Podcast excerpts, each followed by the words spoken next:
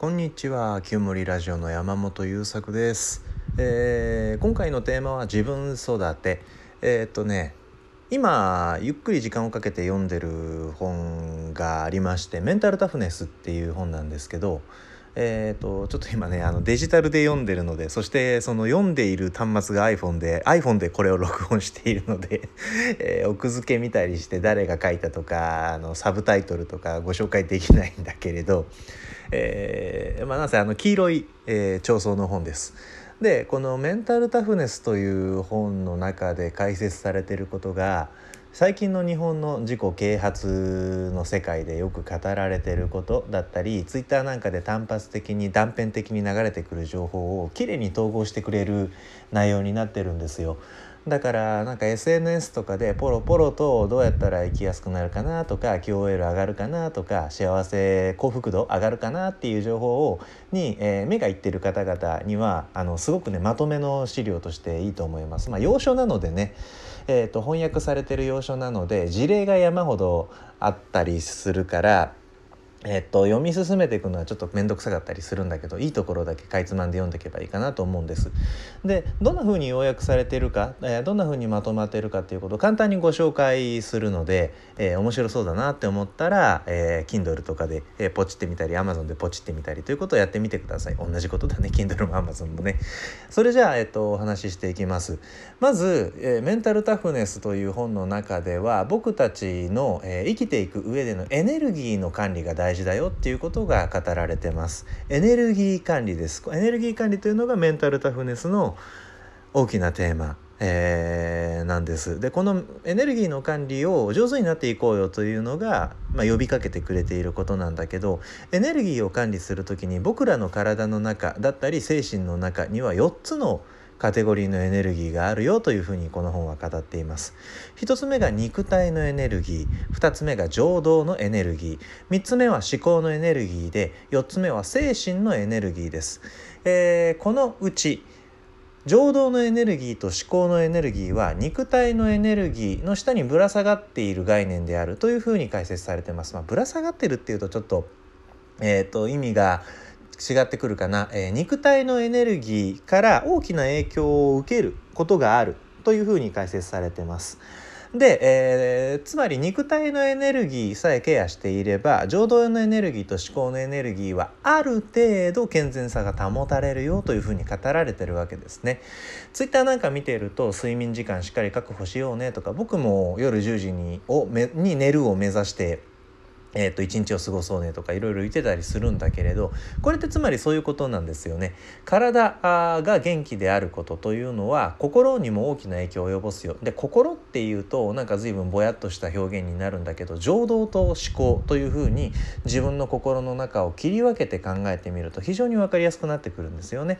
情動というのは感情の動きのことです。えー、何か出来事に直面した時に自分の中からネガティブな感情が生まれてくるとかポジティブな感情が生まれてくる。自分の中から感情が生まれることを情動と呼んでいますがあそうだな。例えばネガティブな人の場合は目の前で何かすごい技術を持った人がその技術を披露していると自分なんか大したことないんだっていう情動が動くのよね。でポジティブな人だったらうわすげえ本当にすげえっていうリスペクトの気持ちが湧いてきたり自分もやりたいって思っちゃったら教えてくださいっていうふうに学びたいという情動が湧いてきたり。ということが起こるわけです。でえっと、自分の肉体のエネルギーが下がっている時つまり寝不足だとか運動不足とか栄養不足みたいな状態が続いているとなんかすごい人を見た時にどうせ俺にはできないよっていうネガティブな情動を起こりがちっていうお話なんです。えー、なので子どもの頃からのね、えーと、精神的な教育の中でそういう思考回路が身についたという人もいますがそういう人でも体の状態が万全であったりエネルギーが充足している状態だったりするとネガティブな情動湧きづらいよ。あるいはあ今ネガティブな情動湧いてきたかもしれないということに気づきやすいということなのね。だから自分が今ネガティブな情動動いてるかもと思ったらそこで意図的にポジティブな情動を動かすということができるんですよ僕らって。えー、それをするにはね精神的なところでいうとこうメタ認知っていう能力を鍛えるっていうことにもなるんだけどその第一歩として肉体のエネルギーが充足した状態を維持するということが非常に役立つということなの。えー、なので肉体のエネルギー大事にしましょうよということが全一番最初に語られます、えー、先ほどもポロッと言ってたけどよく眠ることそして定期的に体をしっかり動かすことで、えー、栄養バランス考えて食事をとることですね。ジャンクフードばっか食べててダメだよとか、えー、いうことなんだけどこの本の中で語られてるもう一つ大きなキーワードキーワードというか文脈があってそれは、えーと成長するにはえー、消費と回復を繰り返すことが大事というふうに語られているんです。運動をしている人だったらわかると思うんだけど体をしっかり動かした後に筋肉つけようと思うと休息させてあげないといけないのよね。筋トレってうおーって言いながらバーベル持ち上げたりとかスクワットで体持ち上げたりするけどあの瞬間って筋肉一個もついてないのね。あの瞬間って筋繊維がブチブチ切れてるだけ。でその後に何日か休ませることで切れた筋繊維が太くなってつながる。あつながってつながる時に太くなるっていう超回復を起こすんだけどそういうことが肉体のエネルギーを増やしていくとか健全性を保つという時にも、えー、起こるし意図的に意識的にその仕組みをを働かせることで自分の肉体のエネルギーってどんどん大きくできるよっていうお話なんです。でこれについては情動のエネルギーについても思考のエネルギーについても同じようなことが語られていて、えー、それぞれのカテゴリーのエネルギーを管理するにあたってこういう考え方をするといいですよっていう、えー、思考の方法について簡単な紹介がありその後に事例がぶら下がっているというような構成になっています。えー、だからあその肉体のエネルギーからなる情動と思考のエネルギーという、えー、3つのエネルギーが1つの大きな流れとして管理されているんですが4つ目としてに紹介されている精神のエネルギーこれについてはねよく日本でもあの流行っている自己啓発の世界なんかでも言われてることだけど何のために生きるのかわからないまま終わるそんなのは嫌だ的な的な的なことなんです。でこれについてはねあのえっと、7つの習慣っていう有名な自己啓発の本の中でも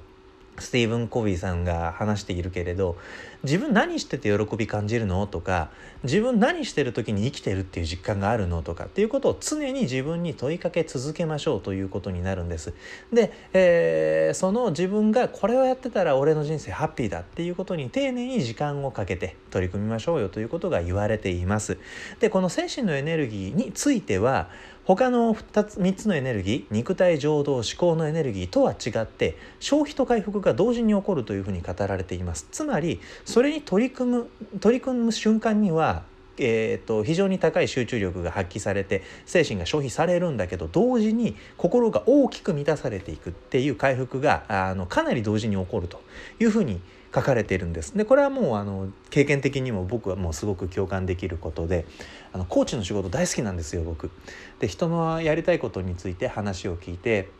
で今それができていない理由とかにも耳を傾けてできたらどうなるかっていうことも2人で話を膨らませていってじゃあこうしたらできていくんじゃないかっていう話をしていくとそれをの聞きながら自分の中で情報整理しながら相手の、えー、方の反応を見ながら言葉を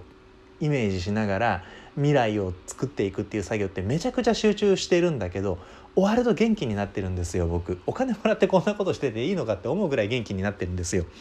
えー、だからそういうふうに自分の精神のエネルギーの消費と回復は同時に起こるで、えーと、その消費と回復が同時に行われた後に残っているのは生きてるっていう最高の実感であるというふうにこの本の中では語られています。えー、というふうにですね自分の中にあるエネルギーを肉体、えー、情動思考精神と4つのカテゴリーに分けて事例たっぷり、えー、語ってくれてるこの「メンタルタフネス」という本ですねちょっとこの辺に関してもっと、えー、楽に生きていきたいとかエネルギーッシュに生きたい生きたいとか幸せ度上げていきたい QOL を上げていきたいと思っている方にはかなり参考になる本だと思うので、えー、気になった方は是非チェックしてみてください。ということでこのウェブラジオは私 ADHD 持っておりまして少々生きづらさを感じております山本優作がこうしたら QOL 上がるなとかあこんなことしてたから QOL 低かったんだ僕ということを日々の探求を通して見つけたことをシェアするとそんなお話を繰り広げております。よかったらまた次回も聞いてください。それではまた。